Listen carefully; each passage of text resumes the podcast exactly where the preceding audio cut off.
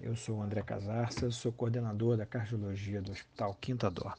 Hoje a gente vai conversar sobre um tema bastante importante e presente no nosso dia a dia, que é a modulação terapêutica da temperatura pós-parada cardiorrespiratória. O uso da hipotermia ele vem sendo estudado há tempos, no momento da pós-parada cardíaca. A gente sabe que a temperatura corporal mais baixa ela atua como um supressor das vias facilitadoras da morte cerebral e da apoptose celular. E com a redução da temperatura corpórea em 1 grau Celsius, já há diminuição de 6% na taxa de metabolismo cerebral de oxigênio. Ainda ocorre diminuição dos radicais livres durante o controle da temperatura e um bloqueio à ação intracelular da exposição à exotoxina que pode levar a uma redução da resposta inflamatória na síndrome pós-parada cardíaca. Atualmente, a gente prefere utilizar o termo modulação terapêutica da temperatura, ao invés de hipotermia terapêutica, um termo que foi utilizado até recentemente.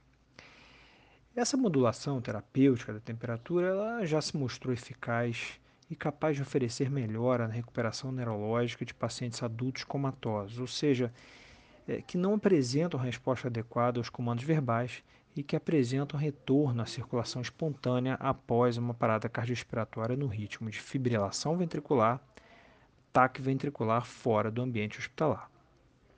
Os pacientes, então, que atingirem a, a estabilidade hemodinâmica após o retorno da circulação espontânea, é, a custa de inotrópicos, vasoconstrictores, eles já podem iniciar o tratamento. A hipotermia induzida ela pode beneficiar pacientes adultos em coma, com retorno da circulação é, espontânea após parada cardiorrespiratória, a partir de outros ritmos também, como a sistolia ou atividade elétrica sem pulso. É, e é claro que isso baseado em estudos de menor relevância e é caracterizado como classe B, é, classe 2B, nível de evidência B. E vamos lá, como que a gente inicia o resfriamento nesses casos? Bem, lembre-se que a temperatura central deve ser monitorada continuamente por termômetro esofágico, catéter vesical ou catéter de artéria pulmonar. E a gente vai considerar três fases no processo de resfriamento: a indução, a manutenção e o reaquecimento. Na indução, o resfriamento deve ser iniciado preferencialmente no local do evento, rapidamente, em até 6 a 12 horas após o restabelecimento do ritmo cardíaco espontâneo. O objetivo é atingir a temperatura-alvo, que aí seria entre 32 e 34 graus, o mais rápido possível, né, recomendando-se a associação de métodos preferencial, é, frequentemente. E após essa, esse retorno da circulação espontânea, a gente já sabe que tem uma queda corpórea de 35 a 36 graus. É, e aí, se a gente tiver como alvo uma temperatura alvo de 36, né, a gente pode se permitir o aquecimento passivo lento para 36 graus Celsius. Se o objetivo for a temperatura-alvo de 33, o resfriamento inicial pode ser facilitado por um bloqueio neuromuscular e sedação, o que vai impedir os tremores. Os principais métodos de resfriamento eles são aqueles resfriamentos de superfície, né, com uso de mantas ou, ou devices, aparelhos que propiciam a, a, o resfriamento corpóreo, ou resfriamento intravenoso, com solução salina 4 graus, por exemplo. Como falei anteriormente, frequentemente vai ser necessário a associação dos métodos para um resfriamento ideal.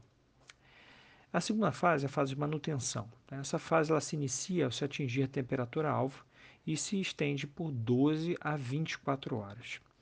A gente deve evitar temperaturas menores de 32 graus é, já que é, menos de 32 graus está associado a, muito, a maiores complicações. A infusão, de, a infusão de soluções geladas ela deve ser interrompida na fase de manutenção. A queda de, dos níveis de temperatura ela pode induzir a bradicardia e a poliúria, contribuindo para a deterioração do estado hemodinâmico e facilita a é, hipovolemia e distúrbios hidroeletrolíticos. A mioclonia, as convulsões devem ser prontamente identificadas e tratadas, e o diagnóstico diferencial deve ser feito com eletroencefalograma quando necessário, eh, não tendo evidência para se sustentar o uso preventivo de anticonvulsivantes. Lembrem que a ocorrência de tremores em pacientes sobreviventes de parada cardiorrespiratória que se submetem à hipotermia induzida leve está associada a um bom resultado neurológico. É um sinal de uma resposta fisiológica normal, sendo semelhante em temperaturas alvas de 33 e 36 graus. Importante ressaltar que a hipotermia ela pode prejudicar o sistema imunológico, pode aumentar as taxas de, infecções, de infecção, além de gerar alterações hidroeletrolíticas como hipofosfatemia, hipocalemia, hipomagnesemia e hipocalcemia. Ela também diminui a sensibilidade à insulina e a secreção de insulina. Sabendo todos esses efeitos, esses para-efeitos, a gente consegue manusear melhor essa, essa hipotermia no nosso paciente. E a terceira fase, o reaquecimento. Né? O ganho de temperatura nessa fase deve ser gradativo e não de forma é, intempestiva e sem controle. Idealmente, de 0,25 graus Celsius a 0,5 a cada hora.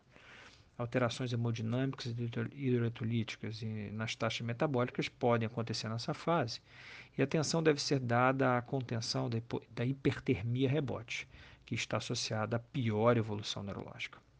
O controle da temperatura rigoroso ele deve se estender ao menos por 72 horas do evento para prevenção ativa da ocorrência de febre. Por fim, são contraindicações à modulação terapêutica da temperatura, a coagulopatia grave e a infecção grave associada. A terapia fibrinolítica ela não é contraindicação à hipotermia induzida leve. A maioria dos estudos limitou a idade dos pacientes a 75 anos, portanto, existem ainda poucos dados de resfriamento na população mais idosa.